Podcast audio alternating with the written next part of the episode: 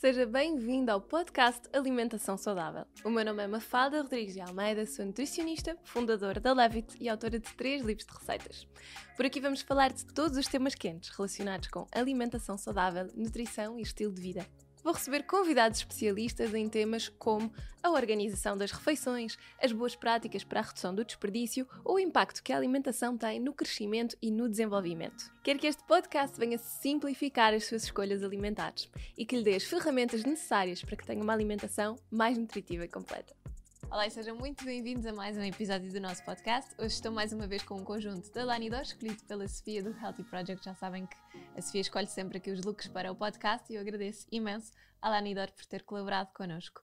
Hoje vou falar-vos um bocadinho sobre suplementos alimentares. Já tinha havido um episódio na primeira temporada onde falei um bocadinho sobre isso, mas gostava de voltar a este tema porque acho que nunca é demais falarmos sobre isso e porque realmente é, é uma coisa que constantemente vemos ser falada nas consultas, que vemos os suplementos serem recomendados por uh, N pessoas diferentes, às vezes tomados um bocadinho de uma forma meio, eu diria, inconsciente, porque não sabemos muito bem o que é que estamos a fazer, quanto tempo podemos tomar, uh, que tipo de doses, e é muito importante, primeiro, que os suplementos sejam usados para como o próprio nome indica, suplementar alguma possível carência ou para nos ajudarem com alguma coisa que não esteja a funcionar muito bem. Portanto, não tomarmos suplementos só porque sim, avaliarmos o seu enquadramento e a sua necessidade.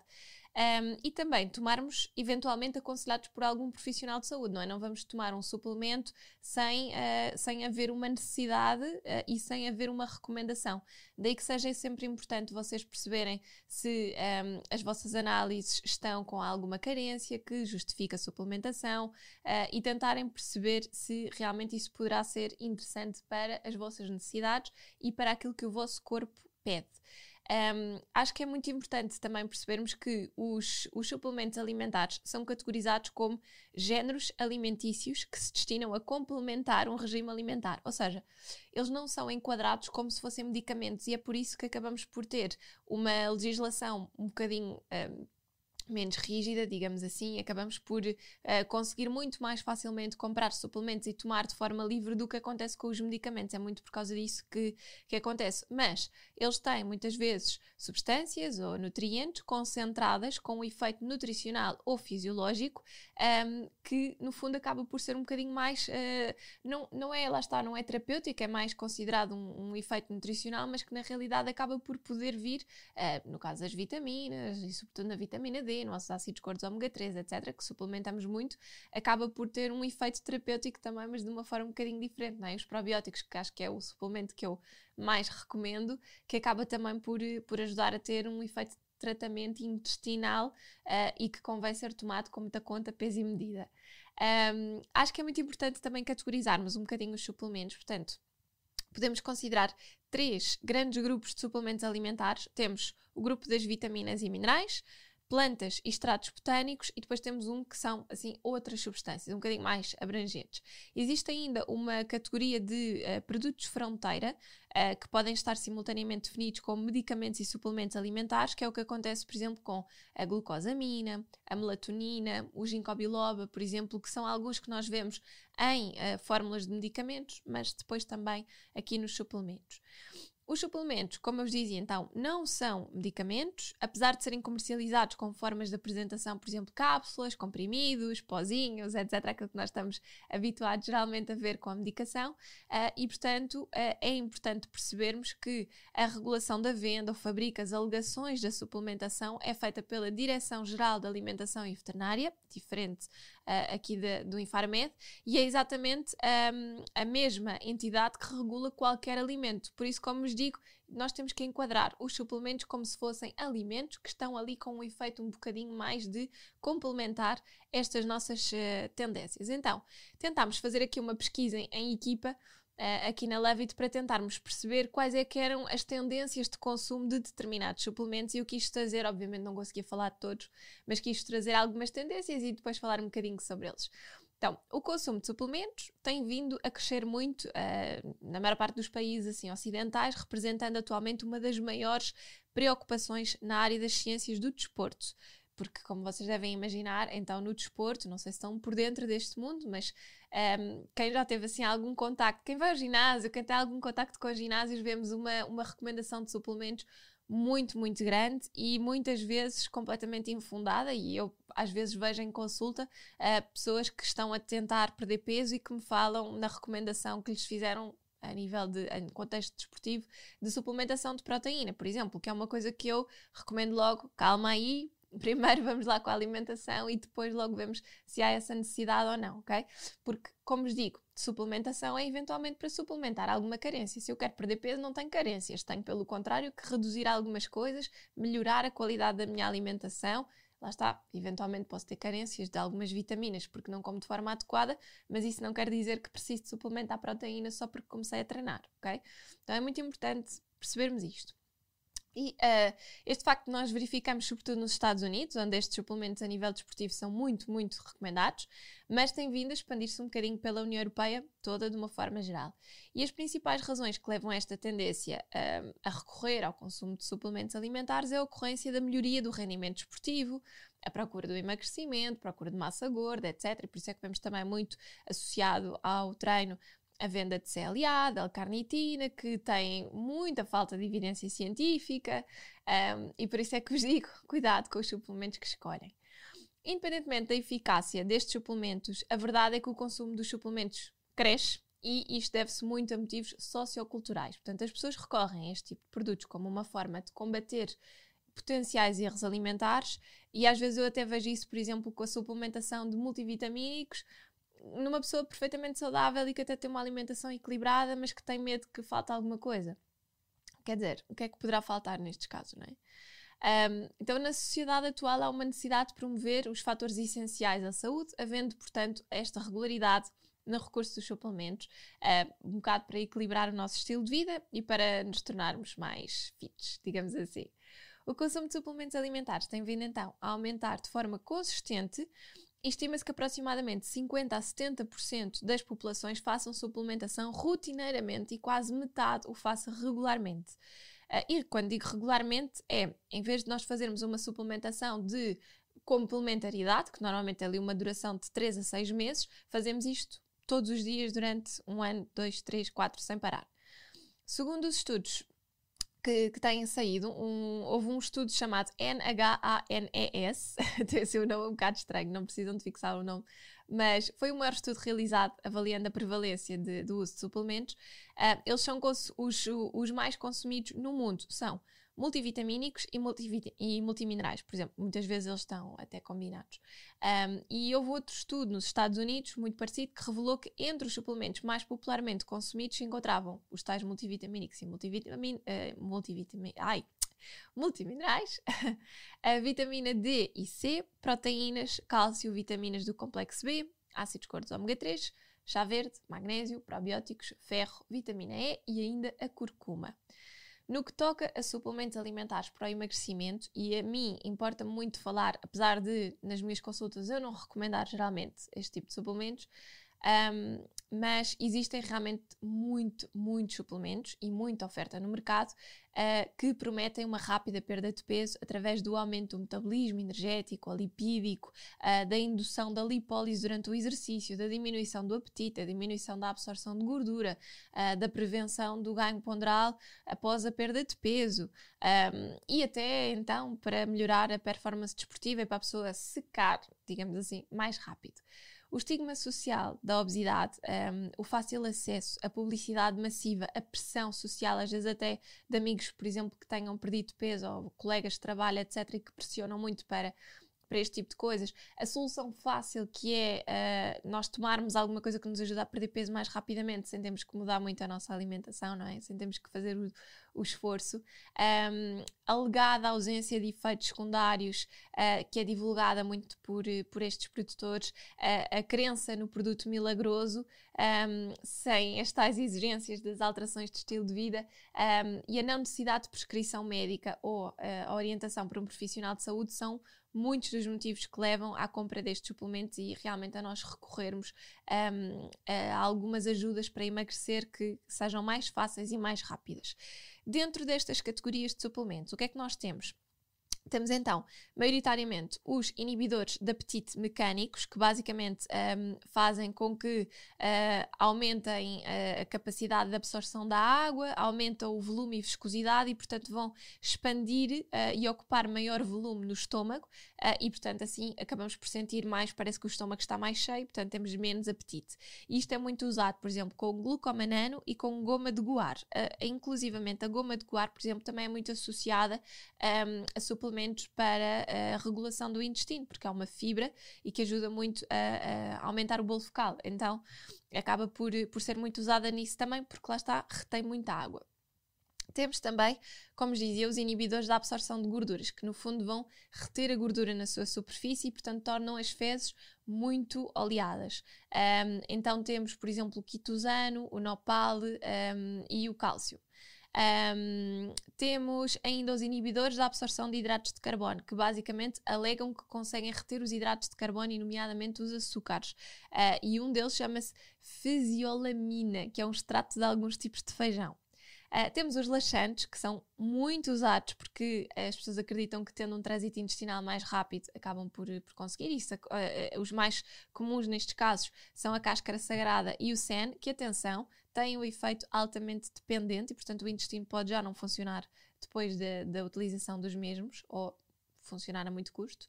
Temos os, os diuréticos ou drenantes, que dentro do, de todos estes suplementos até são assim os mais leves, porque promovem muito uma, um, uma circulação sanguínea mais fácil, como é o caso de, da cavalinha, uh, do dente de leão, o chá de peste de cereja, o chá verde, etc. E isso vemos não tanto em suplementos, mas muito, muito até em chás, muitas pessoas que tomam. E isso não tem grande problema, quando se torna um problema é quando nós tomamos drenantes constantemente uh, e depois parece que a nossa circulação sanguínea não funciona da mesma forma e, obviamente, o nosso sistema renal também começa a entrar em algumas falências.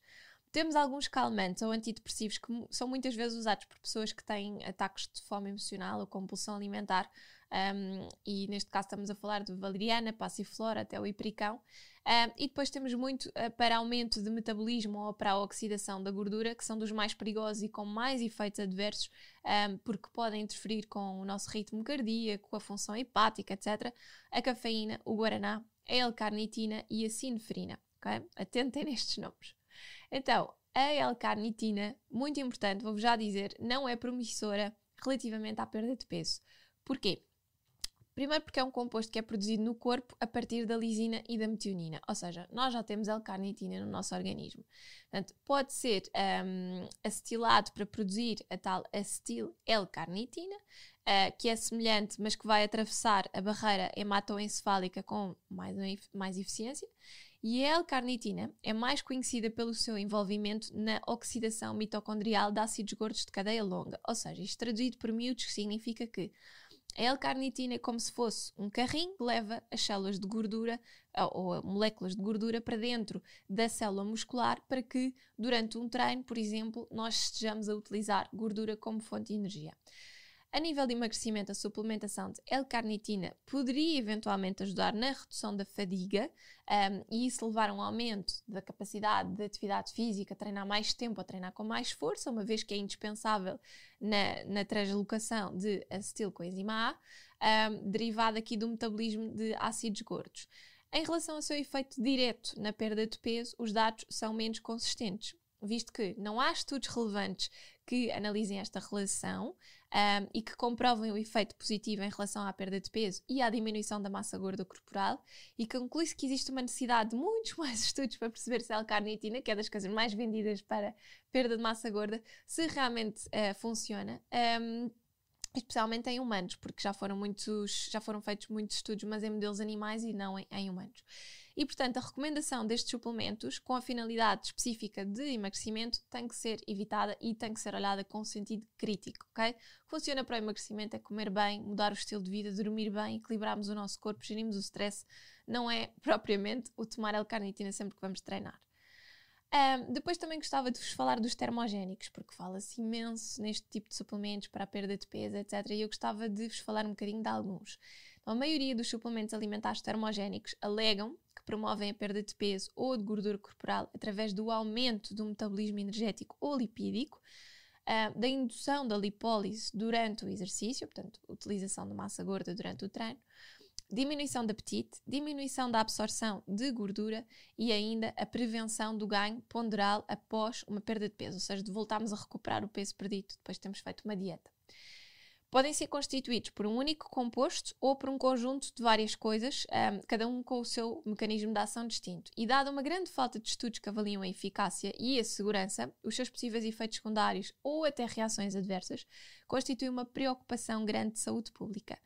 Ainda assim, são muitos os suplementos que estão disponíveis no mercado e que alegam ter efeitos termogénicos, contendo sinefrina, um, ou cafeína, ou guaraná, ou erva mate, café verde, cetonas de framboesa, beta-glucanos, uh, extrato de feijão branco, garcinia camboja, muitos, muitos outros. Portanto, muita atenção. Se quiserem tomar um termogénico, devem sempre fazê-lo sob supervisão de um profissional de saúde, porque vocês podem ter um metabolismo uh, que seja muito propício a doenças cardiovasculares, a um corpo que tenha essa tendência, e qualquer um destes termogénicos pode ter efeitos muito adversos. Já para não falar de problemas de fígado, problemas de desequilíbrios hormonais, etc, etc, etc. Ok? Portanto, atenção aos termogénicos. A sinefrina também. Para muitas pessoas isto até pode ser assim um nome novo, mas basicamente a sinefrina também é muito usada aqui para suplementação de perda de peso um, e quando é administrada um, por via oral, cápsulas, comprimidos, etc., ela é rapidamente absorvida e tem uma biodisponibilidade de cerca de 22%, portanto relativamente até baixa. Após a ingestão e a absorção, ela vai sofrer uma oxidação, vai produzir um, um principal metabolito, que é um ácido, e espécies reativas de oxigênio. Portanto, vai ocorrer um aumento do dispêndio energético através do aumento da lipólise e também é usado uh, como supressor de apetite. Ou seja, nós até conseguimos acelerar um bocadinho o nosso metabolismo com a sinefrina, mas há poucos ensaios clínicos com uh, metodologias que sejam realmente consistentes, ou seja, muitas vezes eles têm resultados que são inconclusivos relativamente ao efeito da sinefrina para perder peso. E no que toca a efeitos adversos, muitas das pessoas que, no fundo, que já, que já tomaram, Uh, reportaram dores no peito, ansiedade, aumento da tensão arterial e aumento da frequência cardíaca, portanto, está completamente contraindicado para pessoas que possam ter problemas desta ordem. Okay? Creatina, outro dos suplementos que é muito usado quando se fala em perdas de peso associadas aqui a treinos e quando estamos dentro deste mundo. Portanto, basicamente a creatina é obtida através de um aminoácido sintetizado a partir de glicina, arginina e metionina. A síntese de creatina vai ocorrer nos rins, no fígado e no pâncreas, e após a sua produção, ela vai ser transportada para o músculo, para o cérebro e para o coração. A creatina também se encontra presente normalmente na nossa alimentação. Há vários alimentos que são fontes de, de creatina, sobretudo carne e peixe. Para pessoas que são vegetarianas, até têm um, uma alimentação muito pouco rica em creatina. Mas há muitos estudos que revelam que indivíduos que tomam uh, suplementos alimentares de creatina têm melhorias nos níveis de colesterol. Este suplemento também pode ser útil no tratamento de doenças como atrofia muscular, por exemplo, pessoas que estão acamadas, uh, pessoas que, estão, que estiveram em coma durante muito tempo e há uma grande perda de massa muscular, etc. Aí pode realmente ajudar. Mas o consumo de creatina ajuda a combater a fadiga muscular, o que por sua vez pode originar uma maior predisposição para a prática do exercício físico e, consequentemente, pode nos ajudar a sermos mais ativos e a uh, conseguirmos perder peso. Mas não tem uma relação direta com a perda de peso, ok? A relação é absolutamente indireta, simplesmente nos vai ajudar a termos mais energia e mais força para uh, continuarmos a treinar. No que toca à cafeína, quando ela é consumida na forma de suplemento, a vantagem é que é possível controlar a quantidade exata que estamos a ingerir, uh, enquanto que se for consumido na forma de café, mais convencional, não é?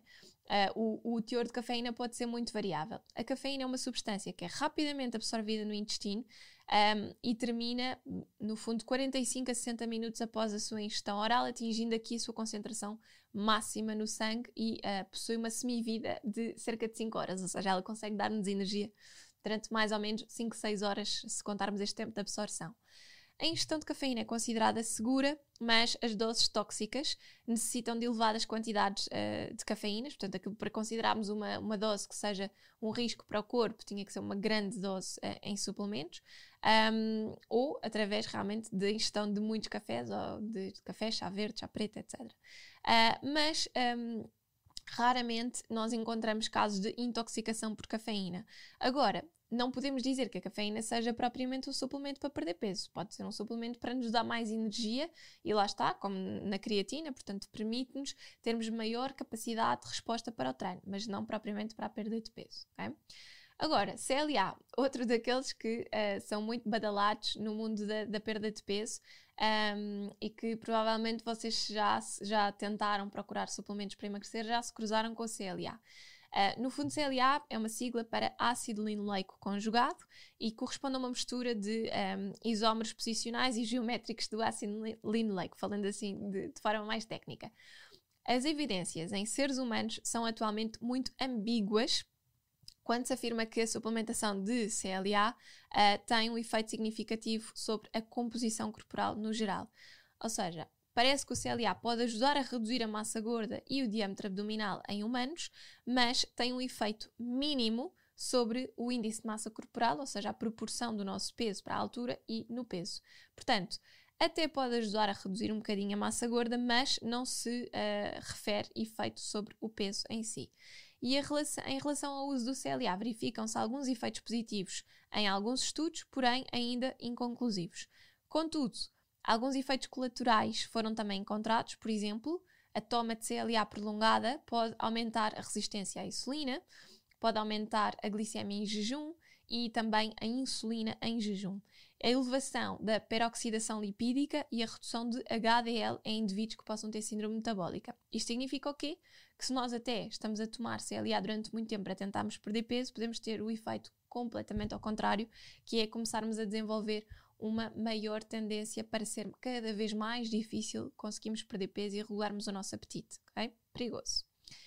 Depois temos ainda o 5-HTP, que é um aminoácido uh, sintetizado a partir do triptofano, Uh, em que há estudos que uh, fundamentam o uso de 5-HTP para a redução da ingestão de alimentos e, consequentemente, do, do, peso corporal, principalmente devido à sua capacidade de atuar como um precursor na síntese de serotonina, um, aumentando basicamente os níveis no sistema nervoso central, o que faz com que nós nos sintamos melhor e, portanto, não temos tanto aquela questão da fome emocional e da compulsão. Uh, os possíveis efeitos adversos são maioritariamente gastrointestinais, nomeadamente náuseas, diarreia, vômitos, e geralmente acontecem de forma moderada e muitas vezes diminuem ou desaparecem quando a dose é mais a dose estável é alcançada.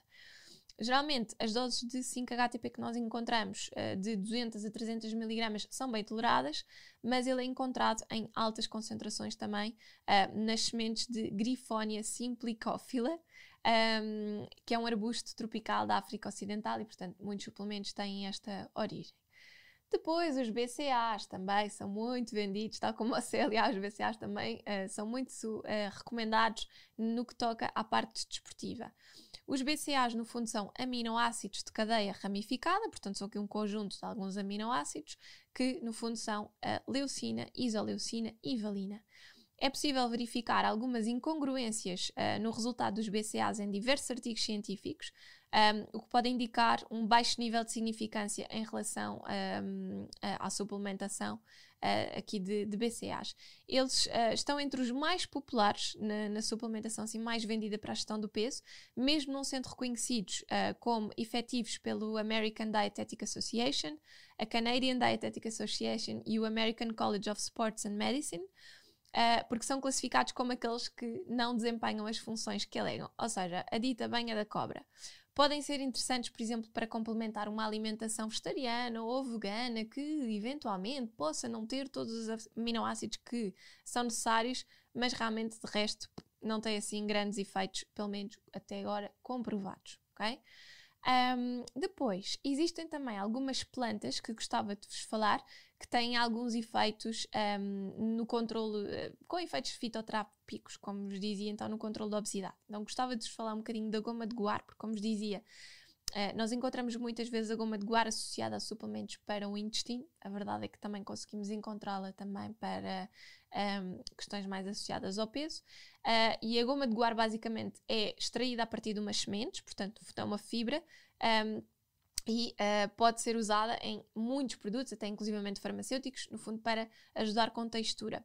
No que diz respeito ao excesso de peso, os componentes interessantes são os polissacáridos que provocam uh, no estômago um aumento do volume e, portanto, confere uma maior sensação de saciedade. Uh, o guar vai apresentar uma textura viscosa e possuir uma ação ligeiramente uh, laxante, então um laxante muito suave, um, que uh, ajuda a retardar também a absorção de gorduras e de hidra alguns hidratos de carbono. É, é contraindicado um, na estenose esofágica e pilórica e na oclusão intestinal, ou seja, pessoas que já tenham, por exemplo, uma, alguma obstipação já há algum tempo, isto ainda pode agravar mais. E os efeitos adversos podem ser, sobretudo, desconforto e dor abdominal, assim como a ocorrência um, de flatulência muito frequente, diarreias e náuseas. Ok? Atenção a isto. O chá verde, claro, não podia não falar do chá verde, que é uma das plantas mais usadas nestes casos, portanto, é, é uma planta que Uh, é muito badalada. Os compostos das folhas da planta incluem os polifenóis, portanto, é muito conhecido também pelos seus uh, efeitos uh, antioxidantes. Um, temos os, os alcalinoides também, ou os alcaloides, neste caso, óleos essenciais, polissacáridos, aminoácidos, muita coisa boa dentro desta planta do chá verde.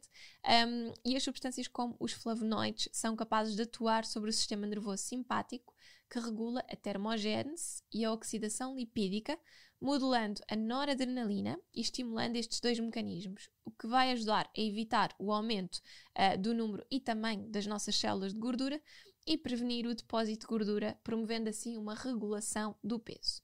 Muitos casos de um, hepatotoxicidade, ou seja, no fundo, uma toxicidade a nível de fígado pelo consumo de extrato de chá verde, foram reportados.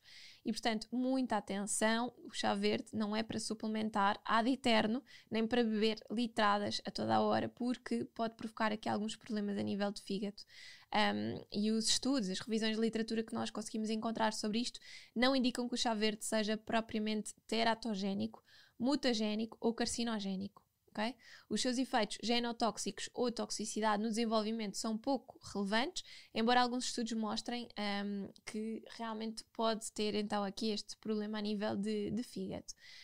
Um, o consumo de chá verde uh, deve ser suspenso durante a gravidez e durante a amamentação. Isto é muito importante, por exemplo, para mamães que estão a tentar uh, recuperar a sua forma física, um, de forma a evitar aqui alguns efeitos que nós não temos ainda dados concretos para, para, um, para reportar, não é? E, portanto, que nunca se sabe nestes casos. Um, e também. Uh, existem alguns efeitos adversos reportados pela questão da cafeína, não é? Obviamente, como a questão que vos dizia há pouco, de termos alguma tendência maior para sensibilidade cardiovascular, aqui pode não ser um, muito, muito interessante estarmos a, a, a, fazer um consumo de chá verde muito grande.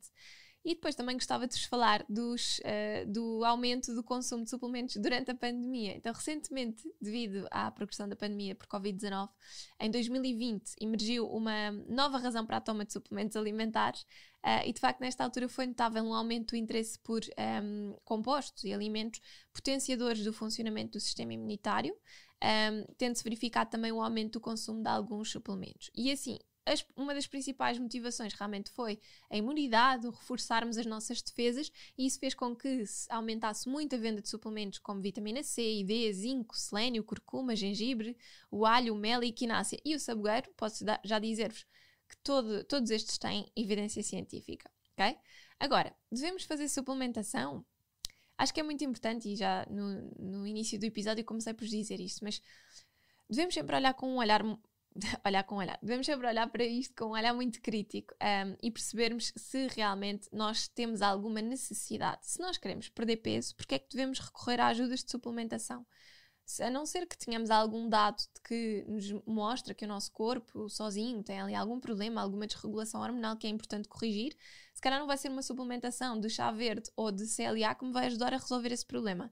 Eu devo mudar os meus padrões alimentares, se calhar melhorar os meus padrões de sono, começar a fazer exercício físico e tudo isso vai regular devagarinho e se for necessário, obviamente, alguma medicação e acompanhamento mais profissional um, que me vai ajudar a regular o meu corpo. Portanto, é muito importante percebermos se nós realmente temos doenças específicas.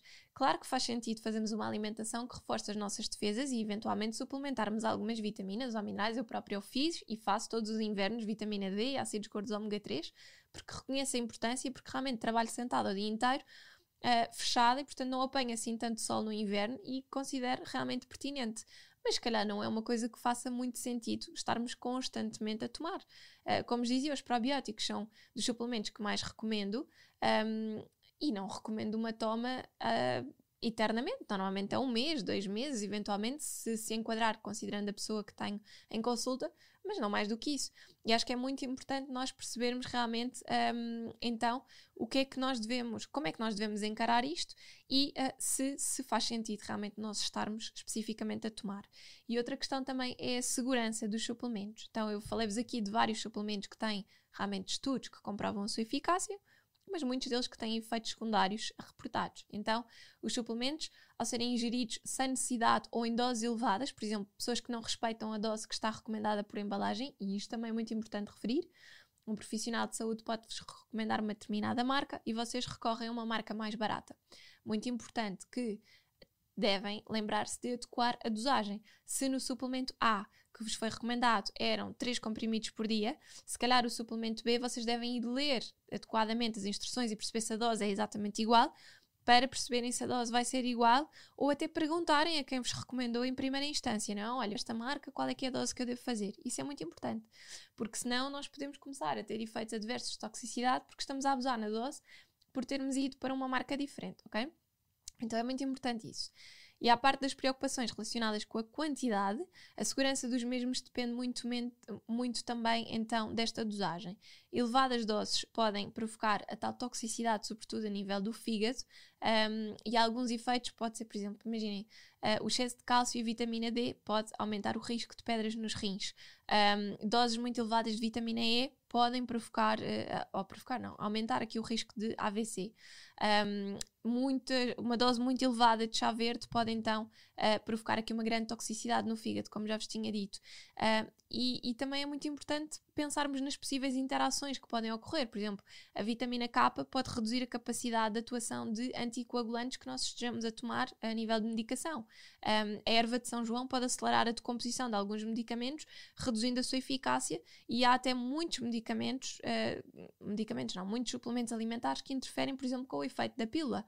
Então, isto são tudo coisas que nós devemos lembrar-nos e pensar. E agora, por exemplo, lembrei-me aqui do carvão vegetal, que tem esta capacidade quase de esponjinha no intestino, e essa esponjinha também significa que absorve muitos outros componentes. Então, tomar carvão vegetal, por exemplo, sempre desfasado de qualquer outra medicação ou suplemento, é muito importante. E depois não se esqueçam de que há muitos suplementos que devem ser tomados em alturas específicas, daí a dose ter a ver também com o momento do dia. Por exemplo, vitamina D, ácidos gordos ômega 3, etc., têm uma capacidade de absorção muito melhor se forem uh, consumidos durante uma refeição que tenha gordura, que no fundo serve de veículo para melhorarmos a capacidade de absorção. Isto acontece com vitaminas, com minerais. Há, vi há minerais que não se compatibilizam uns com os outros e, portanto, os multivitamínicos, por exemplo, já são formulados para eles terem doses que acabam por não ter esse efeito competitivo. Portanto, é muito importante termos essa atenção. Então, Resumidamente, o que é que nós podemos ter para melhorar a nossa experiência com a suplementação alimentar? Primeiro, avaliar realmente se nós precisamos de fazer essa suplementação e, se sim, o que é que nós devemos fazer especificamente e durante quanto tempo. Pedir o aconselhamento a um profissional de saúde, nomeadamente quanto à dose, à duração da toma, para evitarmos riscos e para percebermos se a medicação que nós tomamos é compatível com aquela suplementação ou se os nossos problemas de saúde também são compatíveis com aquela suplementação. Depois, informarmos o profissional de saúde quanto aos medicamentos ou suplementos que estamos a fazer e, muito importante, as marcas, as dosagens para se perceber a origem e também a tal biodisponibilidade. Ou seja, às vezes estamos a escolher uma marca mais barata, mas que pode ter uma, uma biodisponibilidade muito pequena. Portanto, teríamos que tomar uma dose muito maior para ter os mesmos efeitos de uma outra marca, por exemplo. Um, e isto é tudo muito importante vocês informarem a pessoa que vos acompanha. E também é importante ter a consideração a, a, forma ativa que está no suplemento, por causa então desta interação. Perceber, por exemplo, uma pessoa que seja vegan, se calhar não vai querer estar a suplementar um produto que tenha origem no estômago de boi, por exemplo, pensando na questão das enzimas digestivas, não é? Então, isso também é muito importante, adequarmos a suplementação a quem está à nossa frente e pensarmos se aquele produto pode ser adequado a nós ou não ok? Eu espero que vos tenha ajudado um bocadinho a, a se calhar relativizar o uso de alguns suplementos ou a, a serem um bocadinho mais conscientes. Atenção que os suplementos alimentares podem ser espetaculares, já vos disse, recomendo alguns, eu própria faço suplementação. acho que devemos ser muito críticos quanto a soluções milagrosas, a coisas que nos prometem dois para amanhã perdermos o peso de um braço. Uh, e é muito importante percebermos que um, a suplementação tem que ser feita com muita conta, peso e medida, com muito juizinho e de preferência com o aconselhamento de algum profissional de saúde. Okay? Eu espero que vocês tenham gostado deste episódio. Já sabem que se foi útil para vocês, se é uma coisa que vocês gostem, se continuam a acompanhar o nosso podcast, agradecemos imenso um, o acompanhamento que nos podem dar e o apoio que nos podem dar através do Patreon. E nós, em retorno, damos todas as sextas-feiras dois planos semanais de receitas, um vegetariano e outro com carne e peixe, para terem sempre ideias para colocarem em prática receitas saborosas e divertidas e nutritivas. Obrigada, até para a semana.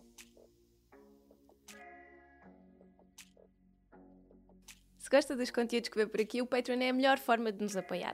Ao subscrever este serviço, pode ficar com acesso a conteúdos exclusivos. E o que é que lhe posso prometer?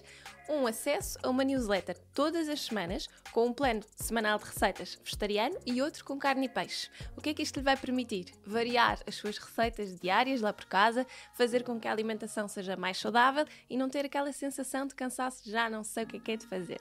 Assim vai ter sempre ideias e até temos algumas sugestões de snacks e pequenos almoços almoços que podem incorporar no seu dia a dia. Além disso, damos oportunidade aos patronos de terem acesso exclusivo e antecipado aos nossos convidados e de poderem também colocar as suas dúvidas e as suas perguntas. E vamos ainda publicar todos os meses conteúdo exclusivo para os patronos sobre os temas que temos falado por aqui e ainda algumas perguntas e respectivas respostas que os nossos convidados dão e que são apenas exclusivas para quem subscreve o Patreon. Obrigada!